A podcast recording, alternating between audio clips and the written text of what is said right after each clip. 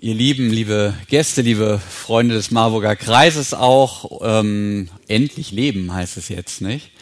Ähm, herzlich willkommen hier in Dänisch-Ägypten, ähm, ein Ort, wo wir euch immer wieder mal gerne zwischendrin willkommen heißen. Ähm, Ägypten ist ja der Ort, den Israel in Richtung Kanaan und die Freiheit verlassen hat. Aber Freiheit das weiß man aus all diesen Geschichten, fühlt sich manchmal recht anstrengend an. Und dann sehnt man sich zu den Fleischtöpfen Ägyptens zurück. Warum sage ich das? Wir hatten gerade einen Mitarbeitertag gehabt bei uns im Expoval. Da denken wir so über den Weg des Expovals nach, über unsere Rolle als Mitarbeiter und Mitarbeiterin und auch wohin es gehen könnte mit dem Wahl. In welche Richtung unsere Berufung uns führt. Und wenn es um Berufung geht, dann duften die Fleischtöpfe Ägyptens manchmal ganz wundervoll. So wundervoll, dass mancher all das Tolle gar nicht mehr zu erkennen vermag, was Gott heute uns auch schenken möchte. Ja, Gott hält auch heute wunderbare Sachen für uns bereit und dann redet auf einmal die Vergangenheit so laut, dass ich für die Segnung der Gegenwart gar nicht mehr offen bin. Was macht man in solch einer Situation? Ich glaube, wir brauchen dann einen richtigen, schönen Boxenstopp bei unserem Herrn, dem Herrn der Kirche. Wir müssen uns von ihm quasi neu ausrichten lassen. Wir halten inne als solche, die gefüllt werden müssen, um geben zu können. Wir bringen das Leben ja nicht selber hervor. Wir allein bringen das nicht zustande dass Menschen auftauchen zum Leben, wie wir im Wahl immer mit unserem Slogan vollmundig verkünden. Und nur wenn das auch wirklich glasklar ist, dann werden wir den Segen zu den uns anvertrauten Menschen auch bringen können. Und um uns hier zu orientieren, schauen wir uns heute einen richtigen Boxenstopp mal an. Ähm, den Jesus eigens für seine Jünger organisiert hat. Sie kommen gerade von ihrer ersten Aussendung sozusagen, wir würden sagen, in die Ministerien zurück, sitzen gleichsam bei der Mitarbeiterrunde mit dem Meister, reflektieren und optimieren. Und vorher hatte Jesus sie berufen mit sehr konkreten Anweisungen, gecoacht und anschließend wieder losgeschickt. Ich lese uns aus Markus 3. Und er, damit ist gemeint Jesus, ging auf einen Berg. Lukas ergänzt dann noch, um zu beten. Und er blieb die Nacht über im Gebet zu Gott. Und als es Tag wurde, rief er zu sich, welche er wollte, und die gingen hin zu ihm. Und er setzte zwölf ein, die er auch Apostel nannte, dass sie bei ihm sein sollten, dass er sie aussendete zu predigen und dass sie Vollmacht hätten, die bösen Geister auszutreiben. Und jetzt lese ich weiter bei der Parallelstelle in Lukas 9 und dass sie Krankheiten heilen konnten und sandte sie aus zu predigen das Reich Gottes und die Kranken zu heilen. Und er sprach zu ihnen, ihr sollt nichts mit auf den Weg nehmen, weder Stab noch Tasche noch Brot noch Geld. Es soll auch einer nicht zwei Hemden haben. Und wenn ihr in ein Haus geht, dann bleibt dort, bis ihr weiterzieht. Und wenn sie euch nicht aufnehmen, dann geht fort aus dieser Stadt, schüttelt den Staub von euren Füßen zu einem Zeugnis gegen sie. Und sie gingen hinaus und zogen von Dorf zu Dorf, predigten das Evangelium und machten gesund an allen Orten. Und die Apostel kamen zurück und erzählten Jesus, wie große Dinge sie getan hatten. Und er nahm sie zu sich und er zog sich mit ihnen allein in die Stadt zurück, die heißt Bethsaida. Als die Menge das merkte, zog sie ihm nach. Und er ließ sie zu sich und sprach zu ihnen vom Reich Gottes und machte gesund, die der Heilung bedurften. Aber der Tag fing an, sich zu neigen. Da traten die zwölf zu ihm und sprachen, Lass das Volk gehen, damit sie hingehen in die Dörfer und Höfe ringsum und die Herberge und Essen finden, denn wir sind hier in der Wüste. Er aber sprach zu ihnen, gebt ihr ihnen zu essen. Sie sprachen, wir haben nicht mehr als fünf Brote und zwei Fische, es sei denn, dass wir hingehen sollen und für alle diese Leute Essen kaufen. Denn es waren etwa 5000 Männer. Er sprach aber zu seinen Jüngern, lasst sie sich setzen in Gruppen zu je 50. Und sie taten das und ließen alle sich setzen. Dann nahm er die fünf Brote und zwei Fische und sah auf zum Himmel und dankte brach sie, gab sie den Jüngern, damit sie dem Volk austeilten. Und sie aßen und wurden alle satt. Und es wurde aufgesammelt, was sie an Brocken übrig ließen, zwölf Körbe voll. Ja, wir sind Zeuge eines spannenden Berufungscoachings mit Jesus. Lassen wir kurz die wichtigsten Stationen seines Tuns wie eine so eine Fotopräsentation mal an uns vorüberziehen. Ähm, erstens, Jesus betet. Zweitens, er beruft. Drittens, er sendet aus. Viertens, er schenkt ihnen Zeit. Fünftens, er fordert sie neu heraus. Erstens, Jesus betet. Am Anfang ist die Beziehung, die Beziehung zu Gott. Am Anfang steht das Runterkommen aus dieser Alltagsmühle, die Besinnung mitten im ganz normalen Wahnsinn der Woche. Es ist Mittwoch, es ist Wahlabend, der Reset, der im Gewirr der tausend Stimmen und Anforderungen nach dieser einen Stimme fahndet, nach dem einen Wort, das die vielen Wörter in mir zur Ruhe kommen lässt. Wir sehen Jesus oft nach Sturm- und Drangphasen diese Auszeiten nehmen. Wo er hinkam, da tobte das Leben, da tobte der Mob, kann man sagen. Menschen drängten herzu, die wollten irgendwas. Überbeanspruchung, wie bei vielen von uns auch, nur eben schlimmer. Bei Jesus suchten sie Heilung und Heil, Befreiung von den Gebundenheiten und Zwängen, die sie plagten. Aber Jesus erlag nicht dieser immerwährenden Gefahr des Burnouts. Er hatte nicht dieses pfadfinderische Allezeit bereit Syndrom, sondern er schaffte sich ein Bollwerk gegen die stets voller Gedröhn heranrollenden Brecher des Mann müsste ja noch dies, müsste noch das. Und dazu verbrachte er immer wieder schöpferische Phasen der Ruhe mit seinem Vater. Er betete, dein Wille geschehe. Das ist das Urmeter unserer Existenz, ein Eichvorgang, der Maß nimmt am Schöpfer. Maß nehmen, damit wir nicht maßlos werden, sondern gefüllt, um auftauchen zu können ins Leben. Habt ihr euch das schon mal gefragt? Was würde passieren, wenn sein Wille im Expo-Wahl geschieht, im Marburger Kreis, da wo ihr euer Wirkungsfeld habt? Dein Wille geschehe. Martin Luther nannte das die gefährliche Bitte. Zweiter Punkt. Zweites Foto sozusagen. Jesus beruft, die er selbst wollte. Hier liegt die ganze Antwort auf die Frage, bin ich eigentlich auch berufen? Vielleicht habt ihr euch das schon mal gefragt, ob ich hier vielleicht auch mitarbeiten kann. Hier im Marburger Kreis habe ich das Zeug dazu, noch dazu von Gott berufen zu werden. Die Antwort hört sich erstmal furchtbar nüchtern an. Jesus beruft die er selbst wollte. Er, der eben noch sein Leben vor Gott geordnet hatte und dein Wille geschehe, betet, der entscheidet nun in einem Akt unüberbietbarer Souveränität, die will ich. Jesus ist der eine wahre Mensch, deshalb, weil er ganz mit Gott im Einklang lebt und deshalb Gottes Wille sein eigener Wille ist. Gebet bedeutet nicht, Gott mit möglichst vielen Infos zu versorgen. Gott ist keine Nachrichtenagentur. Gott schaut auch keine Tagesschau. Er hat das nicht nötig. Er weiß alles, all diese Dinge. Er weiß um die Fakten. Das Gebet ist deshalb vielmehr der Ort der Beziehung mit Gott. Es ist der Ort, an dem die Seele atmet, sich gleichsam auf Gottes Frequenz einpegelt. Und so spiegelt sich in der Wahl Jesu folgerichtig Gottes Erwählung. Jesu Gebetsbitte, dein Wille geschehe, hat sich erfüllt. Gottes Wille lautet, diese zwölf sollen sein. Ja, und jetzt kommen wir natürlich und sagen, ja, was haben die denn für Eigenschaften, diese zwölf? Wie muss ich sein, dass Gott mit mir auch was anfangen kann? Und es geht seltsamerweise nicht um bestimmte Eigenschaften, sondern es geht darum, mit ihm zu sein. Berufe von Gott sind die, die seinen Ruf hören, die ihm folgen, um zu seiner Gemeinschaft zu gehören. Wer mit Jesus geht, der ist berufen. Wer sich von ihm herausrufen lässt aus dem Leben, in dem sich alles um mich, meine Arbeit, mein Erfolg dreht, hinein in eine Existenz, die offen ist, das Leben neu aus Gottes Hand zu empfangen, die Verbindung mit ihm zu suchen und von dem zu leben, was er mir gibt.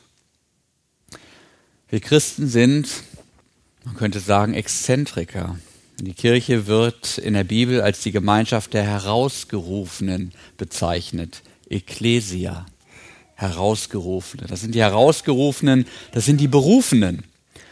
Und wir überlegen ja manchmal, wie und ob dieses Expo-Wahlprojekt Gemeinde werden kann. Und da sage ich euch, wir sind das längst. Wo Menschen auf Jesu Ruf antworten, sind sie Herausgerufene. Wir überlegen manchmal auch, sind wir genug? Müssten wir nicht viel mehr sein? Aus Gottes Perspektive ist weniger manchmal mehr. Es gibt Geschichten im Alten Testament, wo ein charismatischer Führer Krieger für einen Kampf aufstellt. Und Gott sagt immer wieder, zu viele. Und der arme Kerl muss seine Truppe immer mehr abspecken, immer mehr abrüsten, weil Gott sicherstellen möchte, dass sich die Jungs ihrer selbst nicht zu sicher sind, sondern am Ende kapieren, hier kämpft Gott für uns. Allein hätten wir nie den Sieg errungen. Und ich lerne daraus, wir sollten weniger die paar Hansel zählen und stattdessen mehr auf Gott zählen. Dritter Punkt. Jesus sendet sie aus. Nochmal die Frage, welche Eigenschaften braucht es, um von Gott berufen zu werden? Streng genommen keine. Denn Gott beruft nicht die Begabten, sondern er begabt die Berufenen. Gott ist keiner, der es nötig hätte, Spezialisten um sich zu sammeln, um eigene Schwächen auszubügeln. Gott braucht dich und mich im funktionalen Sinne ganz gewiss nicht. Aber er will dich, er liebt dich und das ist etwas ganz anderes. Weil er nämlich der Schöpfer ist, braucht er keine Rücksicht auf Sonderqualifikationen zu nehmen. Er schafft sich, was er braucht. Vor der Aussendung verleiht er die entscheidenden Qualifikationen. Er gibt ihnen Gewalt und Macht, heißt es. Dämonen als die Wirkkräfte des Bösen auszutreiben und Menschen zum Leben zu führen, also sie an Leib und Seele zu heilen. Gewalt und Macht, das heißt die Kraft und die Fähigkeit, etwas zu wirken. Daran krankt es ja leider so oft. Oft haben Menschen vielleicht die Fähigkeit zu was, aber es fehlen die zeitlichen Kapazitäten. Manchmal fehlt sogar beides. Oder aber Kraft und Bereitschaft sind da, aber die Expertise fehlt. Wo rohe Kräfte sinnlos walten. Da fallen uns allen Beispiele ein. Aber Gott gibt beides seinen Jüngern. Er gibt ihnen Kraft und die Fähigkeiten in dem Maße, wie sie für das Ziel ihrer Mission nötig sind. Was sind das für Fähigkeiten? Macht Jesus eine Rhetorikschulung mit ihnen oder gibt es einen Grundkurs Theologie? Nein, und doch wird auf Bildung großer Wert gelegt, auf Herzensbildung nämlich. Wenn Gott Menschen beruft, dann legt er Wert auf Authentizität, Innen und Außen, Anspruch und Wirklichkeit, Reden und Handeln, die sollen zusammenfinden. Sie sollen nichts mitnehmen, sich keine Hintertür offen lassen, sondern mit ihrer ganzen Existenz bezeugen, ich komme hier mit nichts anderem als dem Vertrauen in die verliehene Vollmacht und dass Gott mich führt. Meine Rede, meine Taten, meine Haltung, predigen nichts anderes als das eine, worauf es ankommt. Gottes Herrschaft der Liebe ist angebrochen. Er regiert. Und wo Menschen ihm die Herrschaft für ihr Leben übertragen, da werden sie heil an Leib und Seele. Da tauchen sie auf ins Leben und alles andere tritt in den Hintergrund. Gottes Berufung und Sendung der Apostel ist keine Nischenaktion für spirituell besonders Begabte oder Ambitionierte. Hier geht es um dich und dein ganzes Leben mit Beruf und Ausbildung. Sei authentisch und verkündige ganzheitlich das Reich Gottes als von Gott berufener. Tu es auf deine ganz persönliche Weise. Sende auf allen Kanälen, die dir zur Verfügung stehen. Sprich drüber Mach seine Herrschaft der Liebe durch dein Handeln erkennbar und zeig Haltung. Eine Haltung selbstvergessener Liebe, die sich nicht überall absichern muss, weil du nämlich durch Gott abgesichert bist. Also, besondere Eigenschaften braucht es nicht, um seine Berufung zu leben. Es braucht nur Vertrauen, dass er uns schon das geben wird, was wir in der bestimmten Situation brauchen. Dann geht man einfach drauf los. Sehr gutes Vorbild. Punkt 4. Jesus schenkt ihnen Zeit und sie erzählen alles, heißt es. Ja, eins sollten wir nicht vergessen, das Finden und Leben der eigenen Berufung ist eine Lebensweise, die nicht so plötzlich über einen kommt, sie muss eingeübt werden. Jesus hat das mit seinen Jüngern stückweise getan. Man sieht das in dieser Geschichte. Jesus Bildungsansatz sieht vor, seine Jünger sukzessive an ihre Berufung heranzuführen. Und das geschieht mit so einer Art Training on the Job, würde man neudeutsch sagen, nicht? Also hm, währenddessen man arbeitet, wird einem sozusagen, hier werden sie geholfen. Also das geht so. Zunächst schläft, schleift er sie nach guter antiker Schulpädagogik überall hin mit. Das Motto lautet, ich verkündige Gottes befreiende Botschaft in Wort und Tat und ihr, ihr schaut erstmal zu. Jesus hat da auch nicht so viel erklärt, sondern sehr direktiv Leitung übernommen und einfach Vorbildfunktion ausgeübt. Darum lesen wir in der Bibel, weil wir da lernen, wie er es gemacht hat. Dann ändert sich aber diese Zuschauerrolle mit der Zeit. Stückweise hat Jesus nämlich seine Jünger mit eingebunden, hat ihnen kleine Aufgaben gegeben und sie dabei auch durchaus mal vor die Wand rennen lassen, damit sie merken, wir holen das Reich Gottes durch unser Tun sicher nicht herbei. Wenn wir uns auf uns selbst verlassen, dann sind wir verlassen. Das Leben enthält viele Momente, in denen wir einfach auf Gottes Gnade spürbar angewiesen sind. Und ich kann das nur bezeugen, wir haben im Wahl solche Situationen erlebt. Wir brauchten spürbar Gottes Gnade, damit es nach Corona, nach personalem Übergang segensreich weitergehen konnte. Dass wieder Menschen gesagt haben, ich möchte an dieser Segensgeschichte Gottes mitbauen. Wie geht's weiter mit Jesus Berufungscoaching? Mit wachsendem Vertrauen und breiterer Glaubenserfahrung hat Jesus die Jünger dann zunehmend in die Selbstständigkeit entlassen, stand ihnen aber dafür mit hohen Präsenzzeiten, mit Diskussionsbereitschaft und Zuspruch zur Seite. Und in der letzten Phase überträgt er nun seinen geistlich gereiften Jüngern mit dem Vermächtnis des Missionsbefehls im Grunde die Aufgabe ganz. Vorher hatte diese begrenzt auf Israel mehr oder weniger ganz auf Jesu Schultern gelegen. Und die Episode im Vorfeld der Speisung der 5000 ist, wenn man so will, eine Art Einkehrtagung, ein Boxenstopp, den Jesus mit den Jüngern veranstaltet, nachdem diese aus dem Missionsfeld mit den ersten erhebenden Praxiserfahrungen zurückgekehrt waren. Sie hatten ihre Berufung erlebt. Sie hatten das im Alltag bewährt, was sie von Jesus empfangen hatten. Und wie in unserem Alltag auch, ist manches gut gelaufen, manches eher suboptimal.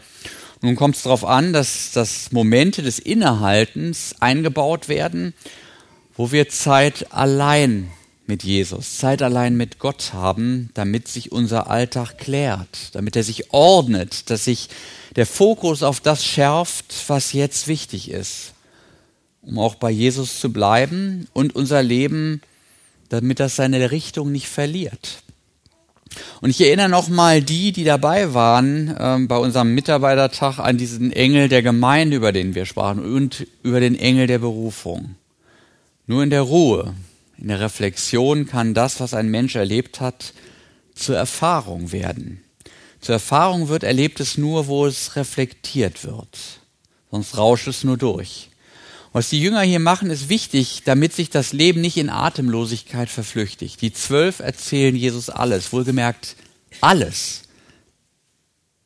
Wer alles sagen will, muss erst einmal innehalten und fragen, was war denn überhaupt? Was haben wir erlebt? Und wie reflektiert das meinen Fokus, den ich in der Begegnung mit Jesus gewonnen habe? Das braucht Zeit. Zeit, um das Gewesene auch auf seinen emotionalen Gehalt hin abzuhorchen, auf diese inneren Regungen, die im Alltag so schnell überhört werden.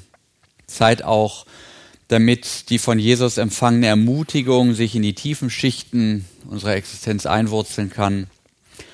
Ich erinnere hier gerne nochmal an das Gebet der liebenden Aufmerksamkeit, wo wir genau diesen Fokus auf das Gewesene mit geistlicher Blickrichtung gewinnen. Ich hatte darüber an anderer Stelle mal ähm, gesprochen. Wer es nicht kennt, wir haben hinten so eine Broschüre, Ähm, die kann man gerne erwerben. Die ist äh, ehrlich gesagt viel zu teuer. Ähm, das liegt nicht daran, dass da sozusagen der Ablass mit drin enthalten wäre, sondern die war einfach sauteuer in der Herstellung. Ähm, also versteht ihr, ohne Verweilen wird alles zur Episode. Der ständige Zugriff durch Medien, durch Telekommunikation, das ist Gift für den inneren Menschen. Jesus geht deshalb mit seinen Jüngern an einen abgelegenen Ort, wo sie vom Andrang des Volkes geschützt sind, wo sie alle ihre Handys ausschalten können. Und das ist eine Frage an uns. Haben wir so, so einen Platz auch für uns? Gibt es einen Ort, gibt es eine Tageszeit, wo du nach Bethsaida gehen kannst, wo du allein mit Gott sein kannst? Hast du einen Ort, um deine Berufung zu schärfen, um zu wissen, warum du das alles tust und wie das dem großen Ziel dienen kann, das Gott mit dir und dieser Welt anstrebt. Das ist wichtig, sonst geht die Freude verloren und die Berufung löst sich auf in Geschäftigkeit. Riesenproblem. Letzter Punkt. Jesus fordert sie neu heraus. Jo, Nachfolge und Christsein ist kein Blogseminar über theoretische Physik. Das Ganze muss dann auch wieder in die Welt hinaus, muss sich im Alltag bewähren. Und das geschieht erfahrungsgemäß eher früher als später. Der Alltag hat einen schnell wieder. Den Jüngern geht es nicht anders. Die Leute riechen Lund und stehen schon wieder auf der Matte. Und die Berufung muss sich aufs Neue bewähren. Und Jesus testet sie nun mit einer kleinen, freundlich gemeinten Boshaftigkeit. Gebt ihr ihnen zu essen. Tut doch mal schnell das Unmögliche. Und jetzt kommt es darauf an, die Berufung zu bestätigen, nämlich bei Jesus zu bleiben. Selbst dann, wenn man wieder losgeht. Berufung bedeutet, den Klang des Rufes nicht aus den Ohren zu verlieren, das Wort nicht zu vergessen. Wir leben nun mal aus Gottes Wort, aus seiner Deutung unserer Existenz, nicht aus den vielen Zuschreibungen, die uns Menschen immer wieder aufdrängen. Wir leben auch nicht von dem Geld, das wir verdienen. Wir leben von dem Ruf, der in uns konkret als Berufung Fleisch wird. Fast hätten es die Jünger vergessen. Sie wollten schon sagen, das wird alles nix, wenn wir nicht losgehen und was kaufen.